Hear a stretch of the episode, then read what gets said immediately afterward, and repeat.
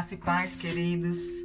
Aqui é Samara Queiroz, da Cidade Viva, e hoje vou compartilhar com vocês um trecho da palavra de Deus que fala sobre a cura de um leproso. Está em Mateus 8, a partir do versículo 1. Quando ele desceu do monte, grandes multidões o seguiram. Um leproso, aproximando-se, adorou-o de joelhos e disse: Senhor, se quiseres, podes purificar-me. Jesus estendeu a mão, tocou nele e disse: Quero, seja purificado. Imediatamente, ele foi purificado da lepra. Em seguida, Jesus lhe disse: Olhe, não conte isso a ninguém, mas vá mostrar-se ao sacerdote e apresente a oferta que Moisés ordenou para que sirva de testemunho. Amém. Essa passagem, gente, fala sobre a cura de um leproso, sobre o poder de Deus para curar toda e qualquer doença.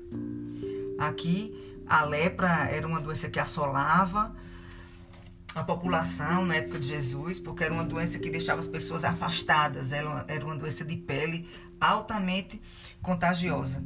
E não é nada diferente do que a gente tem vivido hoje né, com doenças se alastrando, vírus que a gente não tem noção de como ele ataca, como ele age, como ele se transforma.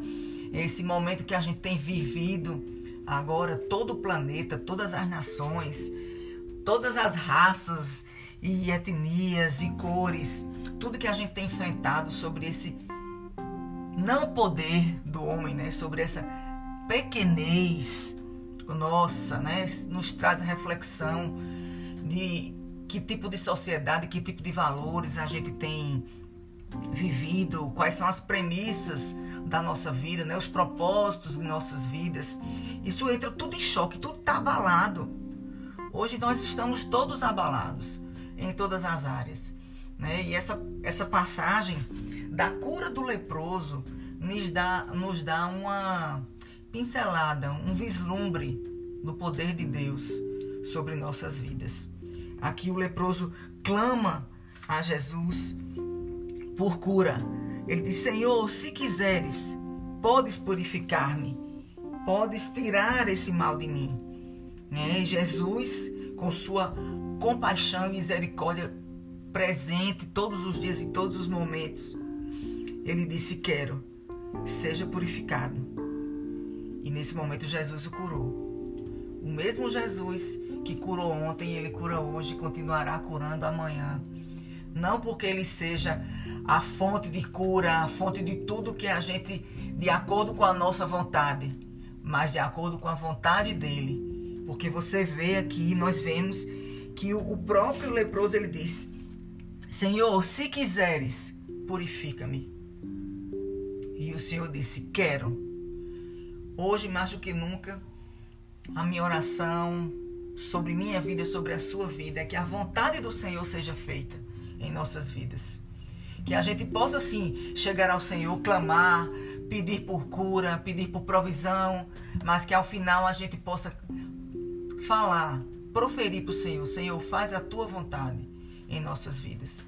Porque ela é sempre boa, ela é perfeita, ela é agradável. E ela é no tempo certo Vê aqui que nessa passagem Jesus pediu para ele não falar para ninguém. Né? Porque não era hora. Não era hora do poder de Jesus ser manifesto, ser, ser propagado por, por todos os lugares. Não era hora. Mas ele disse também: olha, não foi o tempo, mas mesmo assim, vá lá e apresente-se ao sacerdote e, e que sirva e faça uma oferta e que sirva como testemunho. Então, o Senhor nos cura no tempo certo, o Senhor nos abençoa, Ele age em nossa vida conforme a vontade dEle no tempo certo. E Ele também quer que nós testemunhemos. Então, que o Senhor, se o Senhor entrou na sua vida com provisão, entrou com cura, fez algo da vontade dele em sua vida que você estava pedindo, testemunhe disso. Porque esse momento agora é momento de testemunho das grandes coisas que o Senhor já fez em nossas vidas.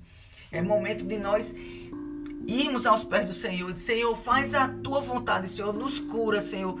Entra com provisão em nossa vida. Entra com, com tudo que o Senhor tem para nós, Pai. No dia que se chama hoje. que nós possamos entender a cada amanhecer, a cada pensamento, a cada reflexão, que o Senhor é soberano sobre todas as coisas, que Ele pode sobre todas as coisas mediante a Sua soberana vontade em nossas vidas. Porque que a gente possa fazer e chegar um dia como o apóstolo Paulo falou: o viver é Cristo e o morrer é lucro. Que nossas vidas sejam totalmente baseadas, conectadas com Jesus Cristo e com a Sua vontade. E que a gente possa estar vivendo os seus milagres todos os dias. Que Ele te abençoe hoje e te faça, você possa sentir a presença dele, quer seja no sorriso de um amigo, num telefonema de um familiar, numa palavra de consolo, numa comida que vem à sua mesa que chegue, que você possa saber que o Senhor tem cuidado de você, o Senhor tem cuidado de nós. Que ele te abençoe hoje e sempre. Um grande abraço.